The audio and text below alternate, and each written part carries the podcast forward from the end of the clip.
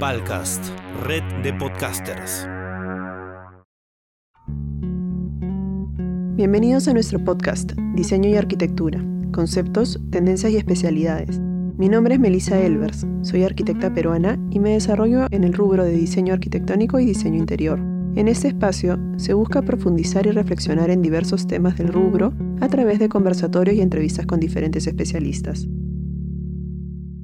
Hoy nos acompaña Marco Pacheco, director de la empresa Arve Perú, empresa dedicada al diseño y la ejecución de techos verdes y jardines verticales. Marco, bienvenido. Antes de comenzar, cuéntanos por favor un poquito más de Arve. ¿Hace cuánto tiempo trabajan y quiénes conforman el equipo? Hola Melissa, gracias. Arve este año cumplió 11 años en el mercado. Esto lo empecé con mi socia y esposa, la diseñadora industrial Vivi Mobanese, que actualmente es la gerente comercial de la empresa. Actualmente somos un grupo aproximado de 30 personas entre arquitectos, diseñadores, paisajistas, bueno, y todo el equipo también que nos da soporte en la parte administrativa, logística, y la parte de operaciones que involucra a nuestra gente y personal de instalaciones y mantenimiento, ¿no? Buenísimo. ¿A qué se le conoce como techo verde? El techo verde es una cubierta que podría estar en, en cualquier superficie horizontal, una azotea, una terraza, un balcón, techo que no tiene uso o que se ahora normalmente se, se prestan muchos techos para generar espacios verdes, ¿no? que porta una cubierta vegetal, ¿no? A eso se le, se le conoce como un techo verde. ¿Y qué se necesitaría para instalar un techo verde? Lo primero, tener un cálculo estructural de ser necesario, ya, ya que el, el techo verde representa una carga para las estructuras. Luego, básicamente, el tema de un techo verde funciona como una tina. Tienes que tener un sistema de drenaje o desagüe con pendientes dirigidas a, hacia este desagüe, eh, dándole la posibilidad de, drenar al techo y bueno, y una superficie donde colocarlo, es decir, no solamente el área, sino poder contenerla con muros, sardineles, dependiendo de la configuración un poco del diseño, ¿no? Lo ideal no es un requerimiento específico, pero lo ideal es que tenga un sistema de riego automatizado. ¿Y cómo se compone el techo verde una vez que ya tienes esta losa donde lo vas a colocar? La primera capa es la impermeabilización. Podría decirse que es la capa más importante, es la que nos protege del agua y contiene el sistema eh, vivo, el sistema del techo verde en general, ¿no? ¿Ustedes recomiendan algún tipo de impermeabilización que sea recurrente o dependiendo del tipo de techo verde que van a hacer? En el mercado hay diferentes tipos de impermeabilización. Lo que es importante tenerlo claro es que hay un mundo muy grande en la impermeabilización, pero hay un mundo en la impermeabilización de los jardines, de las cubiertas secas, de las piscinas, de las cisternas. Son cosas muy específicas. Con, con el tema de los jardines, existen tipos de impermeabilización, hay impermeabilizaciones líquidas, hay impermeabilizaciones con mantas y un poco van evolucionando según la, la tecnología va evolucionando, van cambiando componentes propios de, de la elaboración de estos productos por cosas, digamos, cada vez más amigables con el medio ambiente, ¿no? Para, para el tema de, de la generación de las propias membranas. Hay muchas, como te digo, nosotros utilizamos un sistema de monocapas y bicapas. Lo importante en la impermeabilización, uno, es en la procedencia, claro, el material de la impermeabilización, pero lo segundo, tan importante como eso, es la instalación. Es decir, no es compatible tener la mejor impermeabilización del mundo como material y una mala instalación, ¿no? Me imagino que debe haber un proceso y también una prueba, ¿no? Al terminar la impermeabilización, en especial acá, que tienes un río constante, ¿no? Así es. Normalmente que no llueve, eh, los techos son planos, entonces siempre un requerimiento generar las pendientes hacia los techos. Como no llueve, no nos damos cuenta de, de qué tan poderosa puede ser eh, una fisura y, y agua filtrando, pero en lugares donde llueve esto sería mucho más mucho más evidente, ¿no? Eh, Ese sería el primer componente, ¿no? La impermeabilización. El segundo componente... La capa drenante y la capa de retención. La capa drenante se coloca encima de un, de un techo que ya está probado de la impermeabilización. Se ha probado, digamos, con una prueba de estanqueidad que el techo no tiene fisuras, luego ese techo se desagua y se pone la capa drenante. La capa drenante lo que va a hacer es el mismo efecto que haría antiguamente una capa de piedra. No se usa más la capa de piedras por, por lógicamente por el peso. Ahora pues con una capa drenante puedes solamente sobrecargar, digamos que un kilo el metro cuadrado de área. Y hay también en el mercado muchos tipos de capas de drenaje. La función de esta es separar la impermeabilización del sustrato. Entonces funcionan a compresión.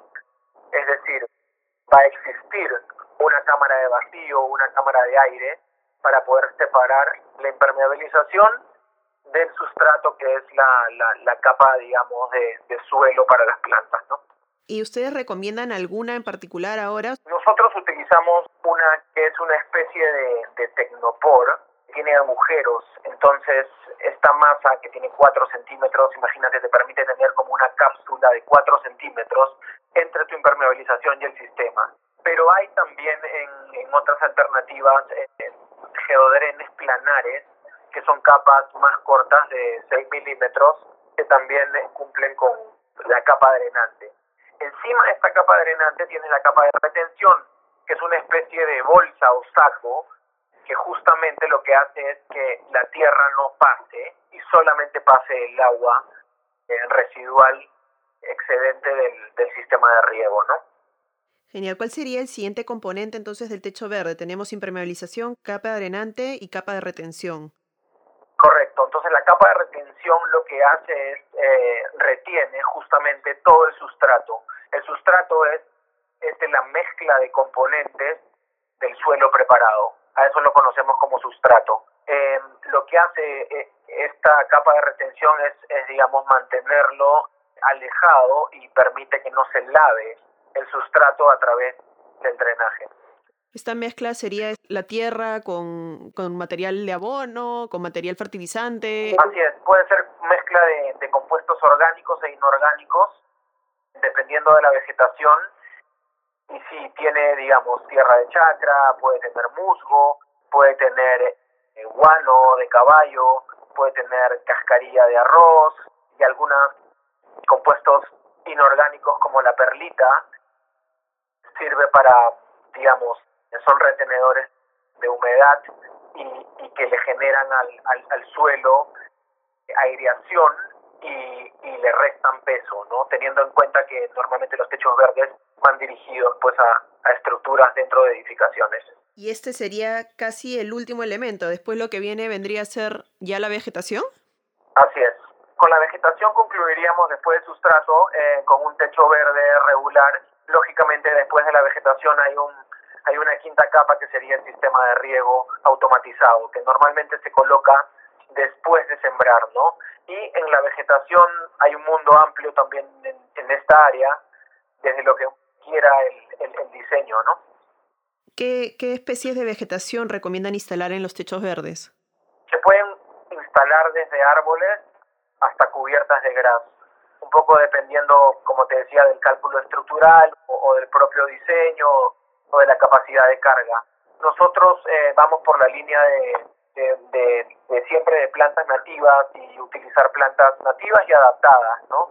Y para Lima, plantas con, con poco requerimiento de agua, plantas como son las suculentas, cactáceas, pero también se pueden utilizar otras plantas, herbáceas, gramíneas. Genial. Me ha llamado la atención las plantas justo gramíneas que mencionas? Utilizamos y nos gustan mucho, uno, porque se adaptan perfecto inclusive a climas costeños como, como más, más climas de sierra, eh, es decir, soportan y, y lo que normalmente eh, las plantas sufren más es con, con, con, el viento. Entonces estas plantas funcionan muy bien con el viento, le generan eh, movimiento al, a las áreas verdes, ¿no? y hay, hay varias gramíneas, pueden utilizar el, los penicetum, que tienen, hay en rojo, hay en verde, hay otras que se llaman carex, hay otras que se llaman fesucas, que son plantas que se adaptan muy bien ¿no? al sol directo y a la playa y a estar en zonas también súper secas y requieren poca, poca agua. ¿Cuánto de profundidad de tierra o sustrato se requiere mínimo para la instalación del techo verde? de la capacidad que tengas, en 10 centímetros puedes utilizar eh, una cubierta de gras o, o de cubresuelos o herbáceas pequeñas. Aquí podrían aplicar inclusive cultivos pequeños como autocomestibles, perejil y hierbas aromáticas y algunas medicinales. 25 a 30 centímetros ya puedes ir un poco creciendo en, la utilización de ciertos arbustos más grandes y algunos plantones. Y, por ejemplo, ya para un árbol ya debes contenerlo mínimo en 80 a 100 centímetros de sustrato en altura mínimo, ¿no? Sí, con 10 a 15 centímetros, dependiendo, porque tú sabes, hay algunas plantas que también crecen abajo de tierra, pero plantas tipo eh, la menta, la hierbabuena, eh, ¿no? Algunas eh, como el cedrón, no sé, son plantas de raíces cortas que, que crecen para arriba la albahaca, por ejemplo, y que tienen rebrote, entonces uno las puede ir podando y la planta va a ir, este, digamos, eh, brotando nuevamente, ¿no? Entonces generas también un poco de, de autosostenibilidad en, en, en, lo que siembras también. A mí me gustan mucho los cubresuelos porque no requieren, requieren poca agua y el mantenimiento también es sencillo. ¿La planta específica de cubresuelo suelen usar ustedes? ¿Cuál es la que recomiendan? Para Lima, que es donde los dos residimos, por ejemplo, este, ¿cuál podría ser una buena especie de cubresuelos? La aptemia verde, por ejemplo, es una opción que es, es muy utilizada, inclusive funciona muy bien para la playa o para áreas, digamos, muy duras, ¿no? pavimentos muy duros o, o, o con poco espacio. Este cubresuelo te, te puede funcionar en los, en los 10 centímetros y como tiende a arrastrarse y a crecer, se descuelga y genera una, una bonita masa verde, ¿no? En cuanto al mantenimiento del techo verde, eh, ¿en qué consistiría? Eh, en el techo verde, el tratamiento es como un jardín plano, ¿no? En el tema de las plantas y en el control fitosanitario de, de las mismas, que es el control de plagas y enfermedades, es exactamente igual que en el campo, ¿no? Además de, de, la propia nutrición de la planta, claro. Pero en los techos verdes lo que lo que lo que podría hacerlo diferente es que también se, se implementan sistemas de controles para eh, la inspección de bordes, que es donde normalmente podrían reportarse desprendimientos o fisuras por las erosiones que tienen los pavimentos contra los techos verdes.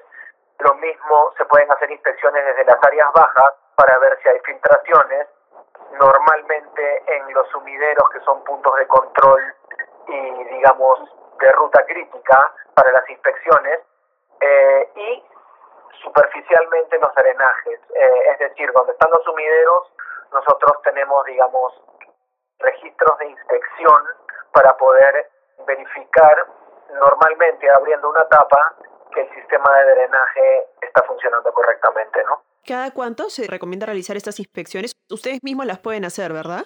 Sí, nosotros, pero igual eh, los clientes también pueden o, o, cualquier otro, dependiendo lógicamente del tamaño y la complejidad del techo verde, ¿no? Si bien eh, el tema de tener un sistema automático eh, favorece el, tema del riego, el control, el cuidado, los gastos, también involucra pues tener un cierto, una cierta control de eso, porque como cualquier sistema podría fallar, ¿no? Entonces es importante, por lo menos una vez cada 15 días, tener un control visual de ese techo y muchos techos con una sola vez al mes de un buen mantenimiento sería suficiente. En cuanto a los beneficios de los techos verdes, ¿qué beneficios nos puedes comentar? Claro, en, en, el tema de los beneficios, eh, como, como sabemos, igual las plantas tienen, tienen muchos beneficios. El hecho de traerlas y de hacerlas convivir dentro de las edificaciones eh, va a sumar mucho más. La parte medioambiental sobre todo, porque digamos estas tecnologías están dirigidas un poco para, para contrarrestar eso, ¿no? Eh, el tema de la contaminación, el, el cambio climático, tienes ahí la parte de beneficios ambientales, que son generadores y auto y reguladores de temperatura. Desde la parte igual ecológica, el hecho de, y de trabajar con las plantas también eh, es un plus. Lógicamente la parte estética, eh, ya como composición, como alternativa, en la parte arquitectónica, en la parte psicológica, mejoran los estados de ánimos y el rendimiento de las personas. Es decir, por donde lo veas, los beneficios de tener techos verdes dentro de las edificaciones tiene, tiene un gran impacto, ¿no? Ahora cuéntanos, por favor, un poco de los jardines verticales. ¿Cómo definirías un jardín vertical? ¿En qué consiste un jardín vertical? Vertical es un sistema que porta plantas en planos verticales. Normalmente se aplican pues en muros, en frisos, en tabiques, en fachadas, en ductos. Normalmente se usan para pues compensar eh, la construcción un poco de la masa dura y, un poco suavizarla, si se puede decir así, con la parte natural, ¿no? ¿Qué se necesita para instalar un jardín vertical? Eh, básicamente un sistema de drenaje que estaría ubicado al pie del jardín vertical. Puede estar a manera de una zanja o a manera de una jardinera. O se puede colocar una, una bandeja colectora. Eh, adicionalmente, como segundo punto, se necesita un sistema de riego automatizado. Acá sí es un poco más específico porque un techo verde al ser más accesible se puede regar a mano y qué sé yo, pero un jardín vertical normalmente por la condición de verticalidad requiere un sistema de riego automático que se programa en función de la ubicación del jardín. ¿Es como un riego por goteo? ¿Es un, algo similar? Así es, es un sistema de riego eh, por goteo que está distribuido en una red a través del sistema. Es bueno decir que hay varios sistemas, hay muchos sistemas de jardines verticales, ¿no? Y, y un poco se han ido adaptando y cada uno tiene pros y sus contras estos sistemas de riego normalmente en algunos lados pasan insertados dentro o fuera de, los propios sistemas, ¿no? Y los jardines verticales se instalan en exteriores y en interiores, ¿verdad? ¿Pueden estar en un lugar de completa sombra? Pueden, tenemos, tenemos muchos jardines verticales en, en oficinas, por ejemplo, que están completamente climatizadas, no tienen iluminación natural, no tienen ventilación natural pero para este tipo caso de jardines, que son, digamos, los más difíciles de mantener, eh, número uno, tienes eh, una relación de plantas más corta que puedes utilizar. Número dos, necesitas tener y estar atento a ciertas condiciones como que los inyectores del aire acondicionado no estén directa a las plantas. También es importante la iluminación, el hecho de que no reciban luz solar tiene que estar compensada por tener una iluminación especial que pueda nutrir a las plantas. Y hay sistemas de iluminación especial para las plantas que funcionan como la luz solar. Entonces a la planta la engaña. Al tomar los rayos ultravioletas puede hacer fotosíntesis. Es iluminación LED, pero ya hay tecnologías dirigidas para, por ejemplo, son como las luces de invernaderos, ¿no? Para, para plantas. Y en estos jardines verticales, ¿qué especies recomiendan utilizar, ya sea en los de interior o en los de exterior? O sea, me imagino que son diferentes dadas las condiciones, ¿no? Así es, dependiendo de, la ubicación y de la exposición a la luz, se diseñan los jardines, ¿no? Trabajamos con más de 250 plantas que se pueden utilizar en, jardines verticales y de hecho nuestra de, hecho en nuestra filosofía siempre estamos tratando de, de probar cosas nuevas y, y de ver qué tal se adaptan a, a, los sistemas verticales, ¿no? ¿Y el mantenimiento del jardín vertical, cómo se realiza? ¿Qué se requiere para mantenerlo? La verticalidad de los jardines obliga a resolver los mantenimientos de diferentes formas. Pueden utilizar plataformas suspendidas, por ejemplo, para fachadas de edificios donde tiene jardines muy altos. Se pueden utilizar elevadores eh, mecánicos o canastillas que te llevan a una sola persona directamente a solucionar algo puntual, pero fuera del, de un control que lo puedas resolver con una escalera. Puedes también utilizar andamios tipo torre, elevadores, sillas suspendidas, es decir, hay, hay varias formas de, de poder resolver la verticalidad de, de un jardín.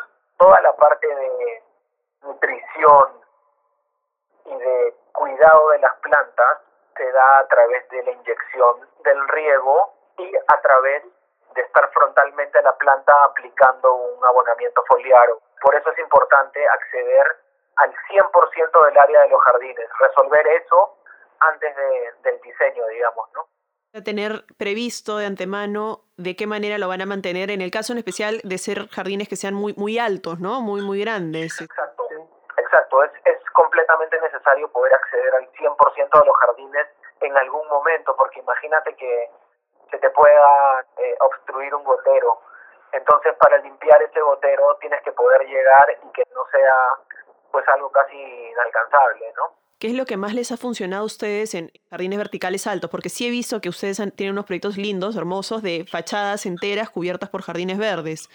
¿Qué, qué cosa usan en esos casos que en verdad vean que, es una buena solución? Sí, utilizamos en, nuestras fachadas más grandes utilizamos andamios suspendidos, donde tenemos, digamos, canastillas corridas con motor y tres, cuatro, cinco personas pueden, dependiendo del ancho del jardín, pueden subir a la vez. Entonces, eh, digamos, comienzan arriba y van bajando y, eh, digamos, van avanzando con el mantenimiento frontal, ya sea la parte de abonamiento o la poda o el cambio de alguna planta o la revisión de un gotero, pero con estos sistemas de andamio suspendidos tienes que tener la posibilidad de poner los equipos desde el techo. Por eso te digo que cada situación, cada obra, la parte de seguridad y de instalación se prediseña normalmente también con algún especialista de seguridad y es que hubiese el caso. Cuando son edificios muy grandes, donde hay fachadas, cosas complicadas, hay empresas que hacen evaluaciones con, con la parte del propio mantenimiento y limpieza del, del edificio, ¿no? Y en cuanto a estos jardines verticales, los beneficios son muy similares, me imagino, al de los techos verdes. Así es, son similares. El, el hecho de tener plantas más pequeñas digamos, un techo verde podría portarte mucho más climáticamente porque tiene una capa de suelo que está generando el aislamiento térmico y acústico con relación al otro piso, digamos. Genial, Marco. Muchas gracias por la información. Me encanta su trabajo y me encanta el beneficio e impacto que tiene en el entorno. Muchas gracias por acompañarnos hoy. De todas maneras, conversamos en otro momento de algún tema relacionado. Más bien, déjanos por favor un contacto donde podamos ubicarlos para poder tener sus servicios. Gracias, Melissa. Yo feliz de acompañarlos. Muchísimas gracias por la oportunidad. Eh, nuestro correo es info arroba arbe, e El celular es 9987 936 112. Perfecto, muchas gracias. Entonces, hasta la próxima. Gracias por escucharnos. Pueden suscribirse al podcast para recibir los siguientes episodios a través de Spotify, Google y Apple Podcast. Agradecemos a Palcast, red de podcasters, por sus servicios. Pueden también seguirme en redes sociales como Melissa Elvers Arquitectura o contactar al siguiente correo info